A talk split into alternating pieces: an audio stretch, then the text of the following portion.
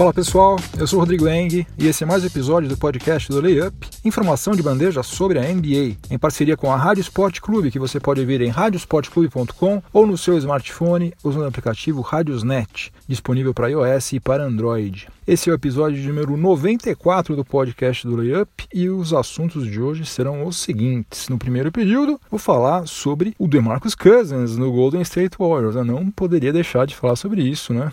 Aí sim, fomos surpreendidos novamente. Uma contratação que causou bastante polêmica entre os torcedores das outras franquias e que estão preocupados com o desequilíbrio técnico da NBA. Né? Só que muita gente, eu acho que está se esquecendo de alguns detalhes importantes na hora de criticar tanto o Golden State Warriors quanto a própria NBA. Eu vou falar sobre isso no primeiro período. No segundo período, o assunto vai ser o Lavar Ball, que agora, além de atrapalhar a carreira do filho, né, do Alonso Ball, também está conseguindo se meter, está né, tá interferindo negativamente nos rumos do Los Angeles Lakers. No intervalo, no quadro Máquina do Tempo, nós vamos retornar até o dia 7 de julho de 1978, quando aconteceu um negócio inusitado: uma troca de franquias. O Boston Celtics foi trocado pelo Buffalo Braves. No terceiro período, vou falar sobre o Raulzinho, que garantiu a sua permanência na NBA por pelo menos mais uma temporada. Teve o seu contrato renovado pelo Utah Jazz. E vou dar uma pincelada também rapidamente no que está rolando com o Lucas Bebê e com o nosso glorioso Bruno Caboclo. E no quarto período, quarto e último período,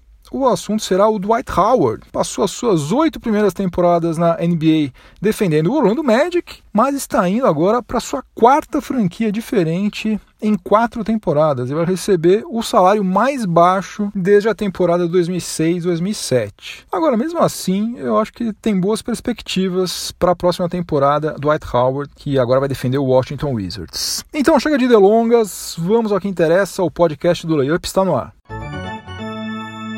Enquanto eu estava gravando o último episódio, aconteceu um monte de coisas, entre elas a contratação do DeMarcus Cousins pelo Golden State Warriors. Eu acho que nunca um episódio do podcast ficou tão desatualizado tão rapidamente, mas fazer o que, né? São os ossos do ofício. Enfim, o time que é o atual bicampeão da NBA, disputou todas as últimas quatro finais e foi campeão três vezes nos últimos quatro anos, está agora com um quinteto titular ideal, né? Formado por Stephen Curry, Clay Thompson, Kevin Durant, Draymond Green e DeMarcus Cousins. Todos esses caras aí foram All-Stars na temporada passada e são alguns dos melhores jogadores das suas respectivas posições na atualidade, né? Quanto a isso, não tem a menor dúvida. Então, se já estava todo mundo meio que se queixando que o domínio do Golden State Warriors estava tirando a graça da NBA, imagine o que aconteceu depois que essa contratação aí foi anunciada. E olha, eu concordo que em tese trocar o Javel Magui pelo Ademarcus Cousins realmente não é algo saudável para a competitividade da NBA. E eu falei em tese porque, na verdade, ninguém sabe quando o Cousins vai estar apto para jogar. Atualmente, né, estão falando que, na melhor das hipóteses, isso vai acontecer em dezembro, e muito menos como que ele vai estar fisicamente. Né? O Cousins teve a mesma lesão que o Anderson Gavarejão e que o, Kobe Bryant tiveram, né? por exemplo, né? só para citar dois exemplos, e nenhum desses dois aí voltou a ser nem a metade do que eles eram antes de romper o tendão de Aquiles. Então, tomara que ele volte mil por cento, mas na verdade, ninguém sabe. Só que se por um lado eu concordo que de fato a gente precisa ficar atento para essa questão aí da competitividade, pode ser realmente que a NBA esteja ficando muito monótona, né? só tem um, um, time que já é o favorito, o franco favorito, desde antes do início da próxima temporada, todo mundo já, bom, Golden State Warriors vai estar na final. É, isso de fato não é algo bom. Só que por outro lado, eu acho que o pessoal está direcionando a, a, ira contra os alvos errados, né? E que até certo ponto existe uma certa dose de ingenuidade nos argumentos que o pessoal está utilizando para descer a lenha nessa contratação. Primeiro de tudo, eu não vejo sentido algum em criticar o, o Golden State Warriors, muito menos o, o general manager deles, o Bob Myers, né?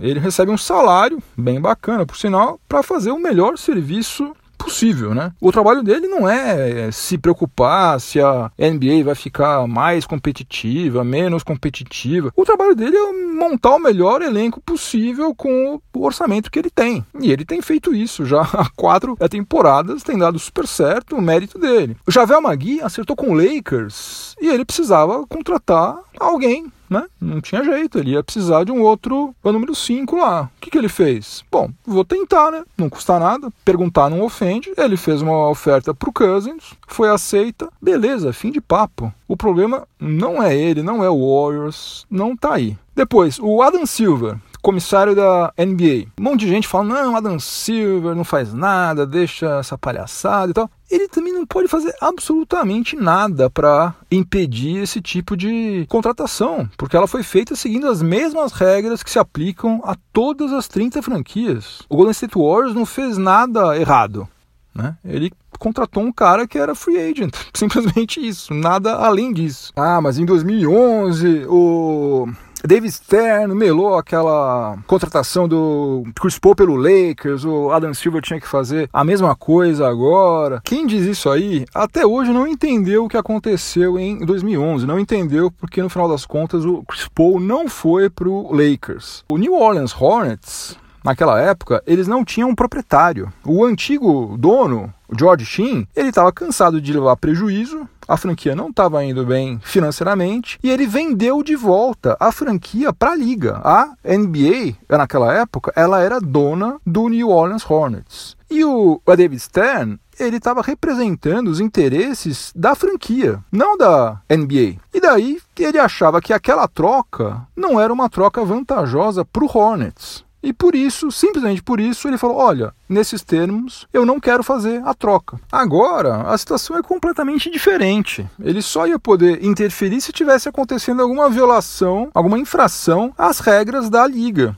O que não é o caso. Terceira coisa, condenar o DeMarcus Cousins por, por, ele querer jogar num dos melhores times de todos os tempos é hipocrisia. Ele, como qualquer um de nós, tem todo o direito de fazer o que ele bem entender da vida profissional dele. Ainda mais se você considerar que nenhuma outra franquia fez uma oferta que fosse realmente interessante para ele. Dizem né, que a melhor oferta que chegou para ele foi do próprio Pelicans, ainda durante a fase regular, no valor de 40 milhões por duas temporadas. Ou seja, uma oferta relativamente baixa para um cara do nível técnico dele. Fez mais sentido para ele né, receber 5 milhões e 300 mil do Warriors e poder se tornar um free agent outra vez no ano que vem, possivelmente com o título de campeão, mostrar que está fisicamente bem, né? Que dá para confiar que ele vai render o que ele, o que ele pode render e daí sim assinar um contrato longo pelo teto né? Que no final das contas é isso que ele quer. Ele quer receber essa grana toda que um monte de gente está recebendo, ele também quer. Né? Direito dele. Bom, então, de quem que é a culpa pelo fato do Warriors ter montado esse timaço, né? Olha, talvez se as outras franquias não tivessem sido tão incompetentes para administrar o seu orçamento, hoje o DeMarcus Cousins talvez estivesse em um outro time. Só que dá para a gente encontrar pelo menos uma dezena de contratos que foram tenebrosos, que foram assinados nos últimos anos aí, irresponsavelmente, e tiraram qualquer flexibilidade das folhas de pagamento de pelo menos um terço das franquias da NBA. Só para citar alguns exemplos, eu poderia citar 30, 40, mas vou citar alguns que são clássicos. Nicolas Batum, Hornets, né? 120 milhões de dólares para o Nicolas Batum. Quem que você preferia ter no seu time? DeMarcus Cousins ou Nicolas Batum? Ração Whiteside, do Heat, 98 milhões de dólares. Chandler Parsons, Grizzlies, 94 milhões de dólares. Tristan Thompson, 82 milhões de dólares. Ryan Anderson, Rockets, 80 milhões de dólares. Allen Crabbe, do, do Nets, quase 75 milhões de dólares. Joaquim Noah, 72 milhões. Luol Deng, 72 milhões. Ivan Turner, 70 milhões de dólares para Ivan Turner lá no Trailblazers. Ian Mahimi, nossa, do Wizards. Esse aí é triste existe, hein, gente? 64 milhões de dólares pro Yama Remy. Timofei Mosgov, glorioso Timofei Mosgov do Hornets, também 64 milhões de dólares. E a lista seria imensa. Se eu fosse eu passar um período inteiro aqui só falando contratos horrorosos que foram assinados aí é, de longo prazo, com valores exorbitantes, né? Uma péssima relação custo-benefício, péssima. E agora esses times aí não têm dinheiro para fazer uma oferta decente para o DeMarcus Cousins. E ele percebeu, bom, já que eu não vou ganhar o que eu mereço ganhar, o que eu quero ganhar, beleza, então eu vou receber pouquinho só que num time onde eu vou ter a chance de me recuperar fisicamente e onde eu posso ser campeão. Isso aí é uma opção dele ninguém tem absolutamente nada a ver com isso. Fazendo uma analogia bem mequetrefe, imagina que você é uma pessoa que gosta de cerveja. Daí você pega, você separa, todo mês você separa 300 reais para comprar cerveja. E você vai lá, começou o mês, recebeu o salário, você vai lá, pega os seus 300 reais e você compra tudo em Itaipava vai lá no mercado, enche o carrinho de Itaipava. Você precisa de dois carrinhos até, porque não cabe, é tanta Itaipava, sai de lá feliz da vida, 300 reais gastos em Itaipava. Daí, amigo seu, te liga, te manda um WhatsApp e fala, olha, tá tendo uma promoção de Old Rasputin que pro meu gosto é uma das melhores cervejas do mundo. E olha, tá um preço super bom e tal. Você compra um, um pack de Old Rasputin por, sei lá, 80 reais. Daí você fala, putz, não dá. Já gastei a minha cota aqui, já comprei um monte de Itaipava. E daí não adianta você ficar com raiva do seu amigo que vai tomar Old Rasputin enquanto você toma Itaipava, enquanto você afoga suas mágoas em Itaipava. Também não adianta você ficar com raiva do mercado onde você comprou a maldita Itaipava. Eles não têm culpa disso. A culpa é exclusivamente sua que gastou mal o dinheiro que você tinha. Viva com isso, aprenda e não faça a mesma besteira de novo. Só que infelizmente tem um monte de general manager que faz a mesma besteira uma vez, duas vezes, três vezes, quatro vezes. E o pior de tudo é que os caras são recontratados, né? Isso que eu acho mais incrível. No segundo período do podcast do Layup, em parceria com a Rádio Sport Clube, eu vou falar do tal do Lavar Ball, que é um cara mala pra caramba, arrogante, inconveniente. Ele se gaba que ele ensinou os três filhos dele a, jogar basquete, né? Só que, se você reparar, nenhum deles sabe arremessar direito, né? E ele já ficou tentando se intrometer no trabalho do Luke Walton lá no Los Angeles Lakers.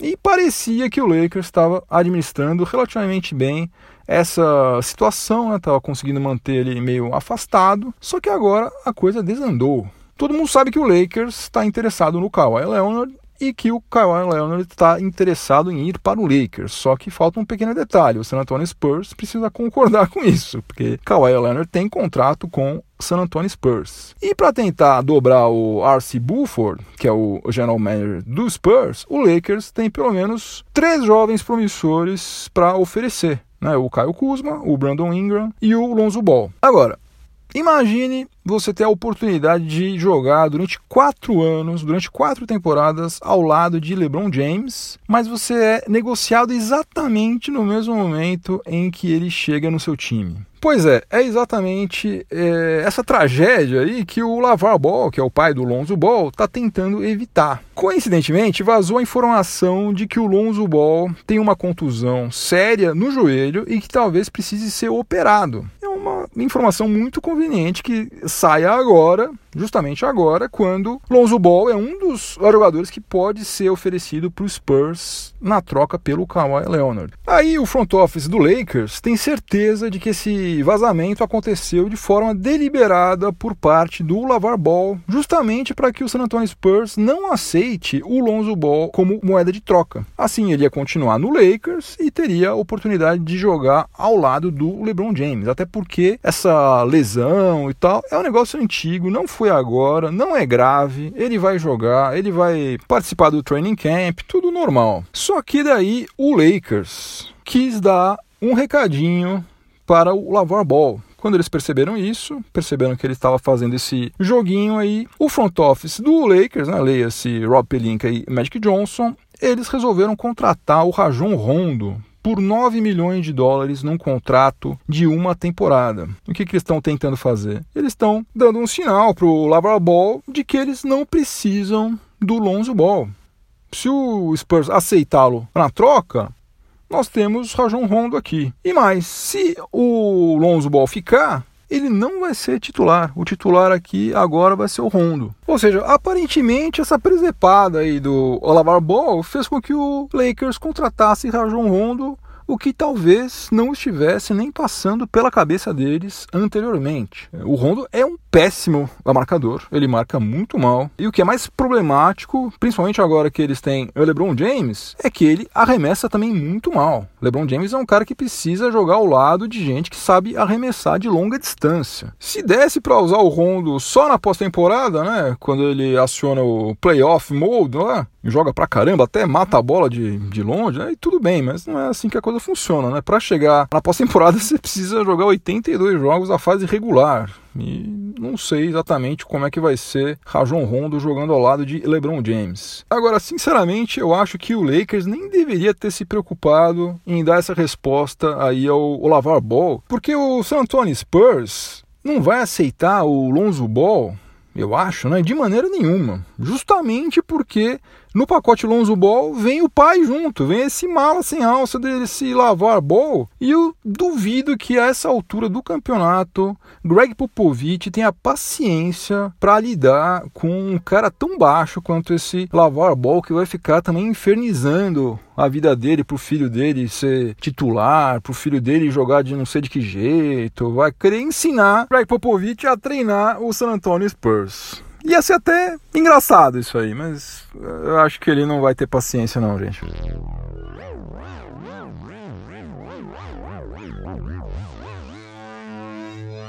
Chegamos ao intervalo do podcast do Layup em parceria com a Rádio Sport Clube. No intervalo, vocês já estão cansados de saber, mas eu repito porque deve ter gente que está começando a ouvir agora o podcast do Layup. No intervalo, a gente pega a nossa máquina do tempo e dá uma viajada até uma data importante na história da NBA. E hoje nós vamos voltar até o dia 7 de julho de 1978, quando aconteceu uma das negociações mais raras na história da NBA. Franquias trocarem jogadores entre si é um negócio extremamente comum, né? Toda hora acontece. Centenas de vezes por temporada, aliás. Aconteceu uma coisa que já não é tão comum, aconteceu algumas vezes, né? A última vez foi em 2013, quando um técnico foi trocado por escolhas no draft, né? Aconteceu isso com o Los Angeles Clippers, que cedeu uma escolha de primeira rodada no draft para poder contratar o Doc Rivers, que era o técnico do Boston Celtics. Agora, o que aconteceu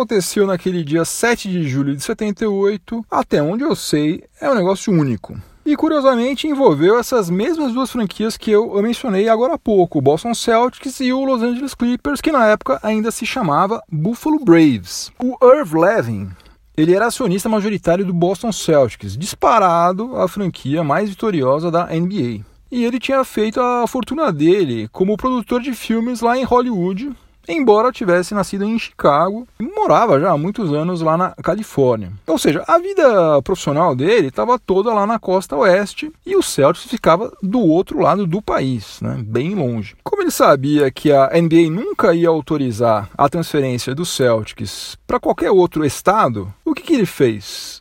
Ele propôs uma troca ao proprietário do Buffalo Braves, que era o John Brown Jr. O, o Braves tinha sede no interior do estado de Nova York, né? Tava na NBA só oito temporadas e não estava tendo sucesso nenhum nem dentro das quadras, muito menos fora delas, né? Financeiramente estava indo mal das pernas. Daí o Irv Levin ficou é, com o Buffalo Braves, que ele podia alterar de sede, mudar de sede sem maiores problemas, ninguém ia chiar, e o John Brown Jr. passou a ser o acionista majoritário do Boston Celtics. O Irv Levin instalou a sua nova franquia lá em San Diego, bem mais perto para ele do que Boston, né? E a batizou de Clippers, né? Ficou o San Diego Clippers. Enquanto isso, o John Brown Jr. já chegou a Massachusetts como vilão porque como parte dessa troca, é, Celtics e, e, Braves também trocaram seis jogadores entre si, três por três, né? O Celtics cedeu o Freeman Williams, o Kevin Cunner e o Kermit Washington e recebeu em troca o Tiny Archibald, o Billy Knight e o Marvin Barnes. O problema é que o Red Auerbach, que era o general manager do Celtics, não tinha sido consultado sobre essa troca e ele ficou pistola da vida. E para piorar ainda, no ano seguinte, o John Brown Jr. atropelou outra vez o Red Auerbach quando ele trocou três escolhas de primeira rodada no draft pelo Bob McAdoo outra vez sem consultar o Red Auerbach, que naquela época ameaçou sair do Celtics, onde ele era Deus, né? Ele é Deus até hoje, para ir trabalhar no New York Knicks. E aí a opinião pública ficou totalmente a favor do Red Auerbach nessa queda de braço entre os dois. E como o John Brown Jr. era político, né, ele chegou até a ser governador do estado de Kentucky, ele era um cara que se preocupava muito com a sua imagem. Praticamente um ano depois da troca entre franquias, o John Brown Jr. acabou vendendo as suas ações do Celtics para um outro acionista, o Harry Mangurian, e largou definitivamente a vida de proprietário de franquia da NBA. Certamente com os bolsos bem mais cheios do que quando ele começou essa brincadeira aí. Então, no dia 7 de julho de 1978, o Irv Levin trocou o Boston Celtics, a franquia mais vitoriosa e uma das mais tradicionais da NBA, pelo inexpressivo Buffalo Braves.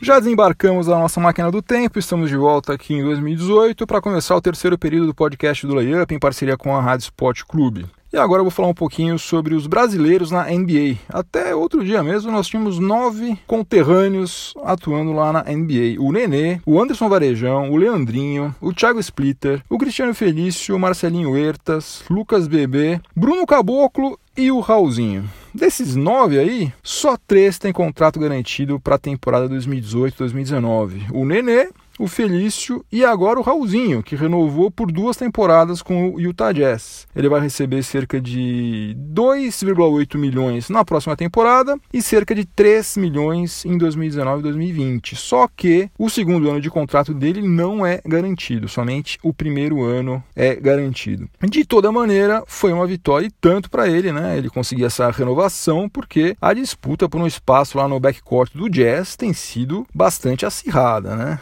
O Dante Exxon, que também teve o seu contrato renovado por 33 milhões de dólares em três anos, voltou super bem da contusão. O Rick Rubio fez a melhor temporada da carreira dele nesse primeiro ano dele lá em Utah. Então o Raulzinho vai continuar sendo, na melhor das hipóteses, a terceira opção. Mas não interessa, o importante é ele estar no elenco, até porque esse jazz aí promete, né? Com Donovan Mitchell agora na sua segunda temporada por lá, promete ser bem interessante. E o Raulzinho conseguiu cavar pelo menos mais um ano de contrato, principalmente por causa do desempenho defensivo dele, né? Que é uma coisa que o Queen Snyder preza bastante, né? Eu fui dar uma tiretada lá nas estatísticas oficiais da NBA e entre os jogadores que atuaram em pelo menos 41 jogos na temporada passada, o Raulzinho foi o jogador que teve o terceiro melhor defensive rating de todo mundo. Ele ficou atrás somente do Ivica Zubat lá do Lakers e do nosso Lucas Bebê do Toronto Raptors. Por falar em Lucas Bebê, o Toronto Raptors tinha a opção de fazer dele um restricted free agent, né, mas não uh, fez a tal da qualifying offer, ou seja, ele é um free agent, ele é um unrestricted free agent, ele pode assinar com qualquer franquia e o Toronto Raptors não tem mais nenhum direito de preferência sobre ele. Eu acho que nesses quatro anos que o, Lucas Bebê atuou lá no Toronto Raptors, ele mostrou que ele pode ser um bom reserva da, da posição 5, né? Um cara que pega rebote, um cara que protege o aro muito bem, né? Distribuiu o toco pra caramba. Uh, o problema é que, por outro lado, muitas franquias preferem apostar em jogadores mais jovens, com um salário menor e que tenham a perspectiva de evoluir, né? Do que contratar alguém que vai fazer 26 anos, né? Bebê já não é tão bebê mais assim, ele vai fazer 26 anos agora no final do mês de julho e, na melhor das hipóteses, ele vai ser apenas um jogador de rotação que atua entre, sei lá, 10 e 15 minutos por partida, né? Dificilmente ele vai evoluir a essa altura a ponto de chegar a poder atuar como titular. De todo modo, eu acho que ele vai acabar permanecendo na NBA, pelo menos estou torcendo por isso. Já o nosso glorioso Bruno Caboclo, né, ele jogou em apenas 10 partidas lá pelo Sacramento Kings, depois que ele foi trocado em fevereiro pelo Malak Richardson. ele teve média de 2,6 pontos e 2,1 rebotes, com aproveitamento de 31% nos arremessos de quadra e de 20% nos arremessos de 3 pontos. Ele também é um free agent, só que ao contrário do bebê, eu acho quase impossível que ele continue na NBA, né? Porque dos quatro anos que ele, que ele passou por lá, quase 90% desse tempo ele ficou lá na Liga de Desenvolvimento, né? Na atual D-League. E não desenvolveu absolutamente nada, né? Ficou estagnado, né? Em 2014 ele era um jovem super promissor, eu apostava muito nele, estava torcendo por ele. Só que agora ele já está com quase 23 anos de idade é, e não saiu do lugar, né? Apesar de toda a boa vontade que o pessoal teve com ele, né, que os canadenses tiveram com ele, infelizmente ele não evoluiu absolutamente nada e tudo leva a crer que ele vai ter que seguir a carreira dele ou na Europa, ou voltar para cá, ou na China, sei lá, não sei. Tomara que ele tenha tido cabeça pelo menos e guardado uma boa parte da grana que ele ganhou por lá, que não foi pouca coisa, merecidamente, mérito dele. Chegar lá não é nada fácil e ficar por lá é mais difícil ainda. Por essas e outras aí que a gente precisa reverenciar de verdade caras como o Nenê, como Anderson Varejão, como Leandrinho, como o Thiago Splitter, campeão da NBA, que o que esses caras fizeram Olha, não foi fácil. Não foi fácil mesmo. Vamos ver se o nosso Cristiano Felício consegue fazer coisa parecida e que surja também pessoal mais novo aí com essa mesma, com esse mesmo talento, essa mesma dedicação para representar tão bem o nosso país lá, como fizeram Nenê, Varejão, Leandrinho e Splitter. No quarto e último período do podcast do Layup, em parceria com a Rádio Sport Clube, eu vou falar um pouquinho sobre o Dwight Howard. Eu comentei aqui no podcast há uns dois ou três episódios, não me lembro mais, que o gênio do Mitch Kupchak, que é o general manager do Charlotte Hornets, né, foi contratado recentemente, ele tinha trocado o Dwight Howard pelo Timofey Mozgov com o Brooklyn Nets. O Nets, obviamente, não queria o Dwight Howard, né? Estava só interessado em se livrar do elefante branco, que é o contrato do Timofey Mozgov. Então, logo depois que a troca foi concretizada, o Nets entrou em acordo de buyout com o Dwight Howard, economizou mais ou menos uns 10 milhões de dólares e não vai precisar ter nem Timofey Mozgov e nem Dwight Howard no seu elenco.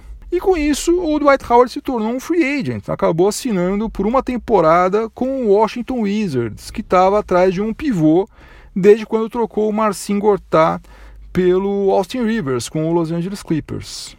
Dwight Howard vai ganhar 5,3 milhões de dólares no Washington Wizards que é o menor salário anual que já foi pago a ele desde a temporada 2006-2007, né, quando ele estava ainda no terceiro ano do seu contrato de calouro com o Orlando Magic. Eu achei que foi um ótimo negócio para o Washington Wizards, que trocou o salário do Gortat, né, que era de 13 milhões de dólares, por 5,3 milhões do Dwight Howard, e considerando que Dwight Howard é mais jogador do que o polonês, né? apesar dos pesares. E o Dwight Howard já tinha feito uma boa temporada pelo Hornets, né? teve média de 16,6 pontos e 12,5 rebotes. E agora no Wizards ele vai estar cercado por jogadores mais talentosos, né?